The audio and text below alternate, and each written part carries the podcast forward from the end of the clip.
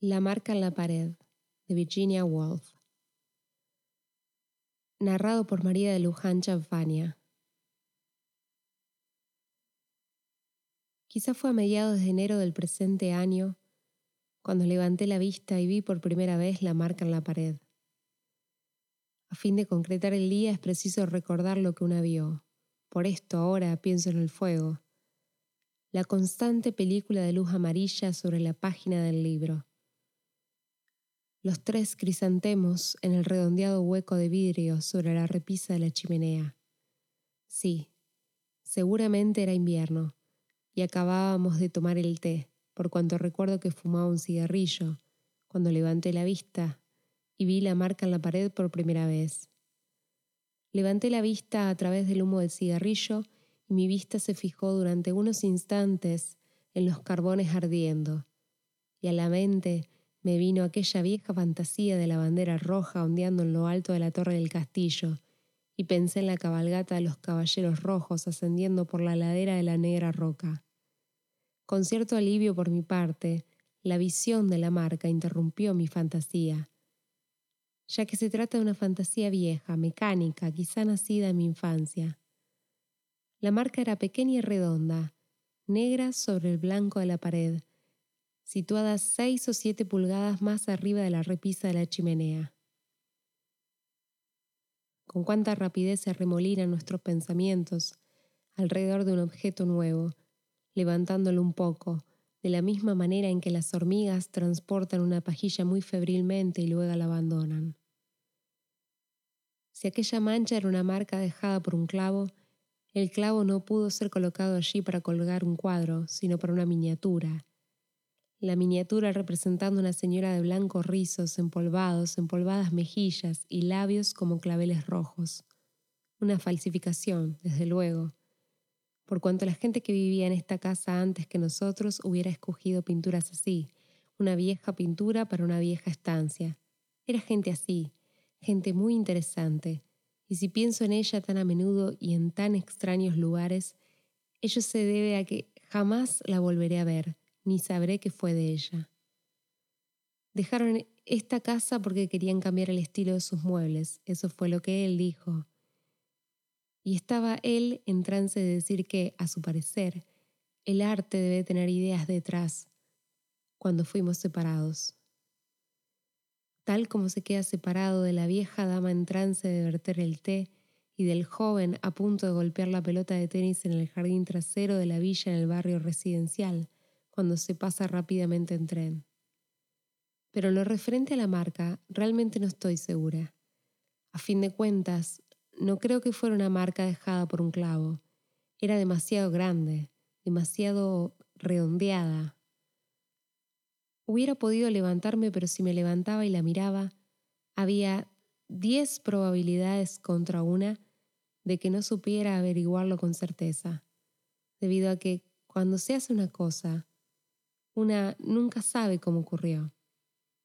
Sí, el misterio de la vida, la inexactitud del pensamiento, la ignorancia de la humanidad.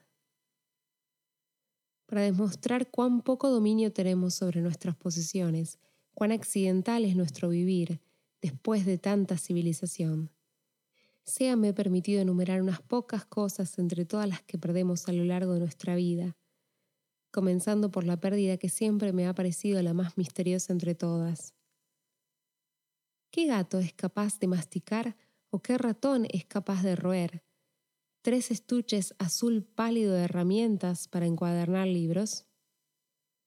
Luego vinieron los casos de las jaulas de pájaros, de los aros de hierro, de los patines metálicos, del recipiente para carbón estilo Reina Ana, del tablero de bagatela, del organillo.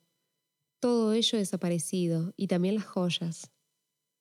Ópalos y esmeraldas enterrados están entre las raíces de los nabos. Qué difícil e irritante asunto es la certeza. Lo increíble es que lleve ropas puestas y esté rodeada de sólidos muebles en este instante. En realidad, si se quiere comparar la vida a algo, debe compararse a que la lancen a una por el túnel del metro a 50 millas por hora para acabar en el otro extremo sin siquiera una horquilla en el pelo. Que la lancen aún a los pies de Dios totalmente desnuda.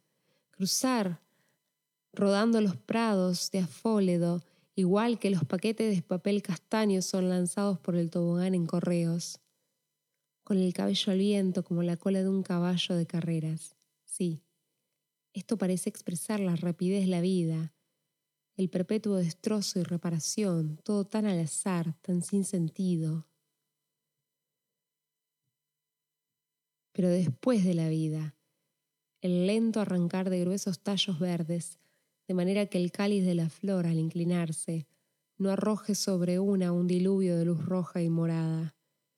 A fin de cuentas, ¿por qué no habría una de nacer allá, tal como nació aquí, indefensa, sin habla, incapaz de centrar la vista, a tientas entre las raíces del césped, entre los dedos de los pies de los gigantes. Y en lo tocante a decir lo que son árboles, lo que son hombres y mujeres, o si semejantes entes existen. No se estará en condiciones de hacerlo en el curso de 50 años aproximadamente. No habrá nada, salvo espacios de luz y de tinieblas, cruzados por recias vallas y quizá, bastante arriba, marcas en forma de rosa de confuso color, oscuros rosados y azules, que, al paso del tiempo, serán menos confusas, se convertirán en no sé en qué. Pero esa marca en la pared no es un agujero, ni mucho menos. Puede haber sido causada por una sustancia redonda y negra, como un pequeño pétalo de rosa, resto del pasado verano, ya que no soy una ama de casa muy esmerada, y como demostración basta mirar, por ejemplo, el polvo en la repisa del hogar, polvo que, según dicen, enterró a Troya tres veces y solo algunos fragmentos de cerámica se resistieron a ser aniquilados, lo cual parece cierto. El árbol junto a la ventana golpea muy levemente el vidrio. Quiero pensar tranquilamente, en calma, anchamente, sin ser jamás interrumpida, sin tenerme que levantar jamás del sillón, deslizarme fácilmente de una cosa a otra sin sensación de hostilidad, de obstáculos. Quiero hundirme más y más lejos de la superficie, con sus duros y separados hechos. Para tranquilizarme, voy a fijarme en la primera idea que se me ocurra. Shakespeare importa tanto como cualquier otro. Un hombre que se sentaba firmemente en un sillón y contemplaba el fuego, de modo que un diluvio de ideas caía perpetuamente desde un cielo muy alto sobre su mente. Apoyaba la frente en la palma de la mano y la gente miraba por la puerta abierta, ya que esta escena ocurre supuestamente en una noche de verano. Pero cuán aburrido es esto, esta novela histórica. No me interesa nada. Me gustaría encontrar unos pensamientos agradables, unos pensamientos que fueran un camino que indirectamente me reportara prestigio, ya que estos son los pensamientos más agradables y se encuentran muy a menudo incluso en la mente de la gente de modesto color ratonil, que sinceramente cree que no le gusta oír que les canten alabanzas. No son pensamientos que la alaben a una directamente, esto es lo bueno. Todos ellos son pensamientos como el siguiente. Entonces entré en el cuarto. Estaban hablando de botánica. Dije que había visto una flor que crecía en un montón de tierra, en el solar de una vieja casa de Kingsway. La semilla, dije, seguramente fue sembrada durante el reinado de Carlos I. ¿Qué flores había en el reinado de Carlos I? Esta fue mi pregunta, pero no recuerdo la contestación. Altas flores con bolas moradas quizás, y así sucesivamente. Todo el tiempo no hago más que evocar mi figura en mi mente, amorosamente, furtivamente, sin adorarla a las claras, ya que, si lo hiciera, me reprimiría e inmediatamente alargaría la mano en busca de un libro para protegerme a mí misma. De hecho, es curioso ver cuán instintivamente una protege de la idolatría a la propia imagen, así como de cualquier otro tratamiento que pudiera ponerla en ridículo o que la alejara tanto del original que no se pudiera creer en ella. O quizá no sea tan curioso a fin de cuentas. Desde luego es asunto de gran importancia. Cuando el espejo se rompe, la imagen desaparece y la romántica figura rodeada de un bosque de verdes profundidades deja de existir y solo queda la cáscara de aquella persona que es lo que los demás ven. Y cuán sofocante, superficial, pelado y abrupto se vuelve el mundo. Un mundo en el que no se puede vivir. Cuando nos miramos los unos a los otros en los autobuses o en los vagones del metro, miramos el espejo. Y esto explica la vaguedad y el vidriado brillo de nuestros ojos. Y en el futuro los novelistas se darán más y más clara cuenta de la importancia de estos reflejos, por cuanto desde luego no hay un solo reflejo, sino un número infinito de ellos. Estas son las profundidades que explorarán. Estos son los fantasmas que perseguirán, apartándose más y más de la descripción de la realidad en sus historias dando por supuesto el conocimiento de ellas, tal como hacían los griegos y quizá Shakespeare. Pero estas generalizaciones carecen de todo valor. Traen a la memoria artículos de fondo, ministros del gobierno, en realidad toda una clase de cosas que en la infancia pensábamos era la cosa en sí misma, la cosa clásica, la cosa real, de la que una no se podía apartar sin riesgo de una condena sin nombre. No sé por qué razón.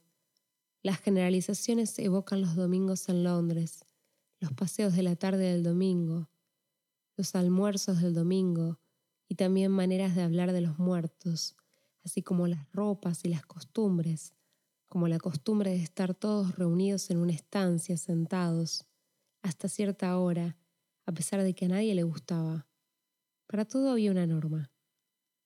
La norma referente a los manteles en aquel periodo determinado decía que debían ser bordados con pequeños compartimentos amarillos, como los que se ven en las fotografías de las alfombras que cubren los pasillos de los palacios reales. Los manteles de diferente especie no eran manteles verdaderos. Cuán sorprendente y al mismo tiempo cuán maravilloso fue descubrir que esas cosas verdaderas, los almuerzos del domingo, los paseos del domingo, las casas de campo y los manteles no eran totalmente reales, que en el fondo eran medios fantasmales y que la condena que recaía sobre el que se mostraba incrédulo ante ellas solo consistía en una sensación de libertad ilegítima. Y me pregunto, ¿Qué es lo que ahora ocupa el lugar de aquellas cosas, aquellas cosas corrientes, reales? Un hombre quizá debiera ser una mujer, el masculino punto de vista que gobierna nuestro vivir, que ha sentado la norma, que ha establecido la tabla de precedencia del Withercare, que se ha convertido, a mi parecer, después de la guerra, en su mitad fantasmal para los hombres y para las mujeres, que pronto, cabe esperar, será arrojada entre risas al cubo de la basura al que van a parar los fantasmas, los aparadores de caoba, los grabados de Landseer, los dioses y los demonios, etc., dejándonos con un ilegítimo sentido de libertad, si es que la libertad existe. Bajo ciertas luces, la marca en la pared parece surgir de la pared. No es totalmente circular.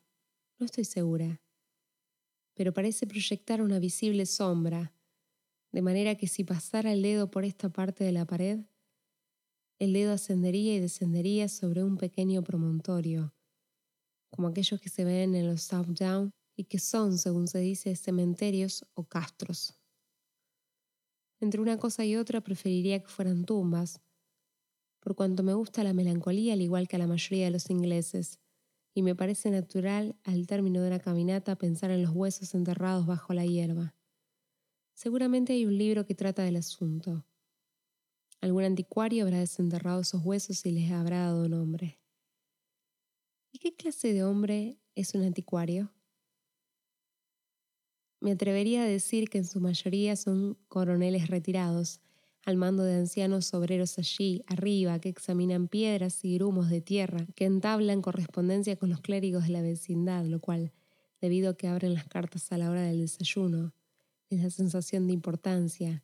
La comparación de las puntas de flecha exige efectuar viajes a través de los contornos para ir a las poblaciones, una agradable necesidad, tanto para los clérigos como para sus esposas, ya entradas en años que desean hacer jalea de ciruela o limpiar el estudio, y tienen muy buenas razones para mantener en el estado de perpetua duda la cuestión de si es cementerio o castro. Mientras el coronel se siente placenteramente filosófico al acumular pruebas en uno y otro sentido. Cierto es que, a fin de cuentas, el coronel prefiere creer que se trata de un castro.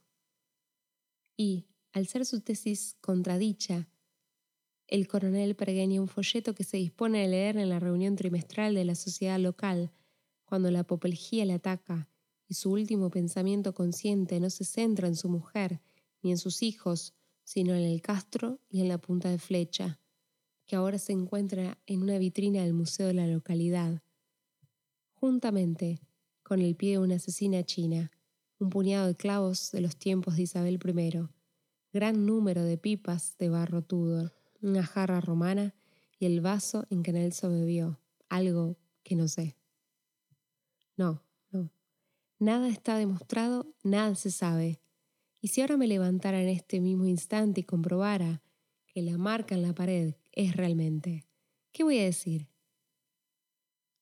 La cabeza de un viejo y gigantesco clavo clavado hace 200 años que ahora, gracias al paciente desgaste producido por largas generaciones de criadas, ha asomado la cabeza por la capa de pintura y tiene la primera impresión de la vida moderna en esta estancia de paredes pintadas de blanco e iluminada por el fuego del hogar. ¿Qué ganaría yo con ello? ¿Conocimientos? ¿Más posibilidades de elaborar hipótesis? Sentada, soy tan capaz de pensar como en pie. ¿Y qué es el conocimiento? ¿Qué son nuestros hombres eruditos? Sino los descendientes de brujas y ermitaños que vivían agachados en cuevas y bosques, cosiendo hierbas e interrogando a ratones capestres y consignando el lenguaje de las estrellas. Y además, menos honores les rendimos a medida que nuestras supersticiones menguan y que nuestro respeto por la belleza y la salud de la mente aumenta. Sí, cabe imaginar un mundo muy agradable, un mundo tranquilo y amplio, con flores muy rojas y azules en los campos bajo el cielo. Un mundo sin profesores, ni especialistas, ni caseros con perfil de policía, un mundo que se pudiera cortar con el pensamiento tal como el pez corta el agua con sus aletas, rozando los tallos de los nenúfares, quedando suspendidos sobre conglomerados de blancos huevos marinos. De cuánta paz se goza en este fondo, enraizados en el centro del mundo y mirando hacia lo alto, a través de las aguas grises con sus bruscos rayos de luz y con sus reflejos. Si no fuera por el almanaque de Whitaker, si no fuera por su tabla de presidencias. Debo ponerme en pie de un salto y ver por mí misma qué es realmente esta marca en la pared. Un clavo, un pétalo de rosa, una grieta en la madera, y aquí tenemos a la naturaleza jugando una vez más al viejo juego de la autoconservación. La naturaleza se da cuenta de que esta clase de pensamiento no hace más que amenazar con un derroche de energías, incluso con cierta colisión con la realidad, por cuanto, ¿quién se atreverá jamás a alzar un dedo contra la tabla de precedencias de Whitaker? Detrás del arzobispo de Canterbury va el Lord presidente de la Cámara de los Lores, y el Lord presidente de la Cámara de los Lores va seguido por el arzobispo de York. Siempre hay alguien que va detrás de alguien, según la filosofía de Whitaker. Y lo más importante es saber quién va detrás de quién. Whitaker sabe, y tú deja. La naturaleza aconseja que esto te consuele en vez de enfurecerte, y si no puedes quedar consolada, si tienes que destruir esta hora de paz, piensa en la marca en la pared. Comprendo el juego de la naturaleza, su invitación a actuar, a fin de poner término a todo pensamiento que amenace con excitar o causar dolor. De ahí, supongo, surge nuestro desprecio por los hombres de acción, hombres, presumimos, que no piensan. De todas maneras, nada malo hay en poner punto final a los pensamientos desagradables, por el medio de mirar una marca en la pared. Realmente ahora que he fijado la vista en la marca, tengo la sensación de haberme asido a una tabla en el mar. Siento una satisfactoria impresión de realidad que inmediatamente convierte a los dos arzobispos y al Lord Presidente de la Cámara de los Lores en proyecciones de sombras. Aquí hay algo definido, algo real. De la misma manera, al despertar, a medianoche de una pesadilla horrorosa, uno enciende apresuradamente la luz y yace pasivamente, adorando la cómoda, adorando la solidez, adorando la realidad, adorando el mundo impersonal que es demostración de una existencia que no es la nuestra. Esto es aquello de lo que una quiere tener certeza. Es agradable pensar en la madera, procede de un árbol, y los árboles crecen y no sabemos cómo crecen. Crecen durante años y años, sin prestarnos la más leve atención en prados, en bosques, en las riberas de los ríos. Todo ello, cosas en las que a una le gusta pensar. Bajo los árboles, las vacas agitan la cola en las tardes calurosas. Los árboles pintan a los ríos tan verdes que cuando una cerceta se lanza a las aguas, uno espera verla salir con las plumas teñidas de verde. Me gusta pensar en los peces en equilibrio contra la corriente, como una bandera tensada por el viento, y los escarabajos peloteros levantando despacio cúpulas con el barro del río. Me gusta pensar en el árbol en sí mismo, primero la inmediata y seca sensación de ser madera, después su movimiento en la tormenta, después el lento y delicioso correr de la savia. También me gusta pensar en el árbol alzado en las noches invernales en un campo solitario, con todas sus hojas prietamente enroscadas sin que nada tierno de él quede expuesto a las balas de hierro de la luna, un mástil desnudo sobre la tierra que cae y cae durante la noche. El canto de los pájaros forzosamente a tener un sonido muy alto y raro en el mes de junio. Y qué sensación de frío causarán las patas de los insectos sobre el árbol, a medida que avanzan trabajosamente por las hendiduras de la corteza, que toman el sol en la delgada y verde cúpula de las hojas y miran rectamente al frente con sus ojos rojos tallados como diamantes. Una tras otra las fibras se quiebran bajo la inmensa y fría presión de la tierra. Y entonces llega la última tormenta, y las ramas más altas, al caer, penetran de nuevo profundamente en la tierra a pesar de todo, la vida no ha terminado. Quedan millones de pacientes y vigilantes vidas para un árbol, a lo largo y ancho del mundo, en dormitorios, en buques, en pavimentos, en cuartos de estar donde hombres y mujeres se reúnen después de tomar el té y fuman cigarrillos. Rebosa pensamientos de paz, pensamientos felices, este árbol. Me gustaría considerar por separado cada árbol, pero hay un obstáculo que lo impide. ¿Dónde estaba? ¿De qué trataba? ¿Un árbol? ¿Un río? ¿Colinas? ¿El almanaque de Whitaker? ¿Campos de asfódelo? Nada recuerdo. Todo se mueve, cae, resbala, se desvanece. Hay una vasta conmoción de la materia. Alguien se encuentra en pie junto a mí y dice, Salgo a comprar el periódico. ¿Sí? Aunque no vale la pena comprar el periódico. Nunca pasa nada. Maldita guerra. Que Dios la maldiga. De todas maneras, no veo por qué hemos de tener un caracol en la pared. Ah, la marca en la pared. Era un caracol. La marca en la pared de Virginia Woolf. La marca en la pared es uno de los primeros trabajos de Virginia Woolf, en donde se utiliza la técnica de flujo de conciencia. La marca es lo fijo, lo inmóvil en el tiempo y espacio, el marco, mientras que el diálogo interior es dinámico y se mueve con libertad. The Mark on the Wall es un cuento de 1917 que en 1921 se agrupa en el libro Monday or Tuesday.